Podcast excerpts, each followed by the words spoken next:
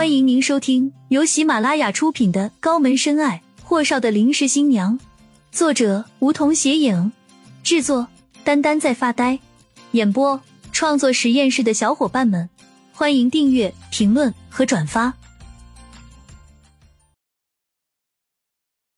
第八十五集，厉景言语唠便挂了电话，摁了下喇叭，见秦青还是气鼓鼓的提着裙摆瞪着他的车子。下车老远就招了下手，青青。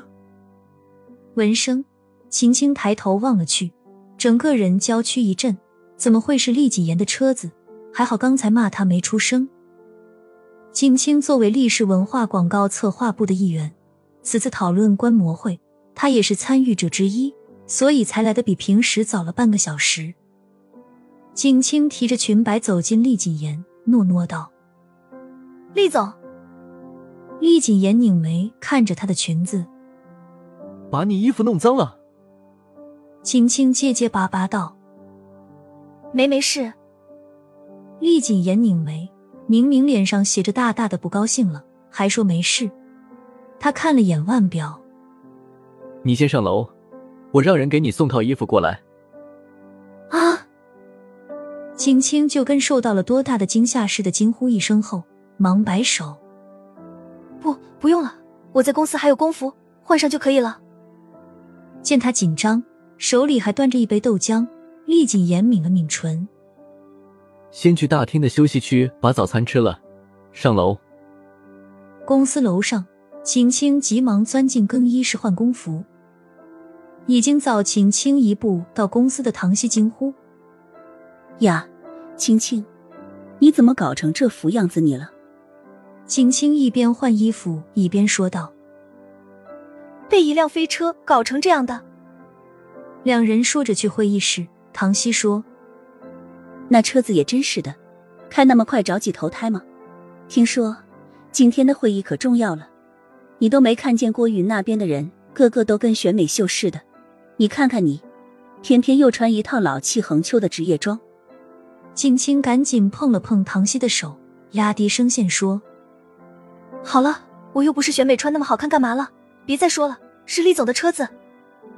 唐熙瞪大了眼睛，捂嘴，拍着胸口：“我的天，多亏没人听见。”嗨，已经补好车上楼的厉锦言在他俩身后轻咳了声，直挺挺往会议室走。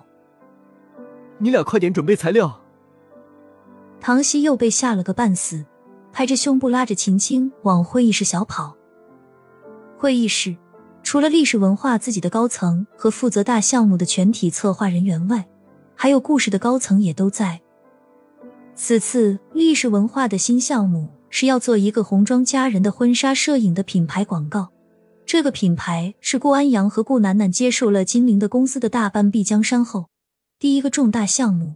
顾安阳的策划和市场能力一般，这个项目是由金陵给顾楠楠提出的。也是结合安城的私实际现状提出的一个新型项目。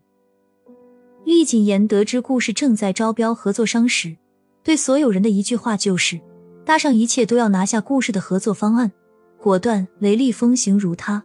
历史文化广告也确实在厉谨言的大刀阔斧下拿下了故事的合作案。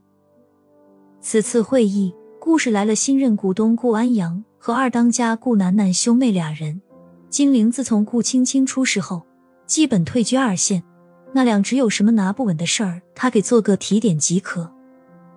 虽然目前来看，榕树湾一事好像就那么了结了，可顾家的几位都是面上比以往更加和睦了，而心里各有各的打算和猜测。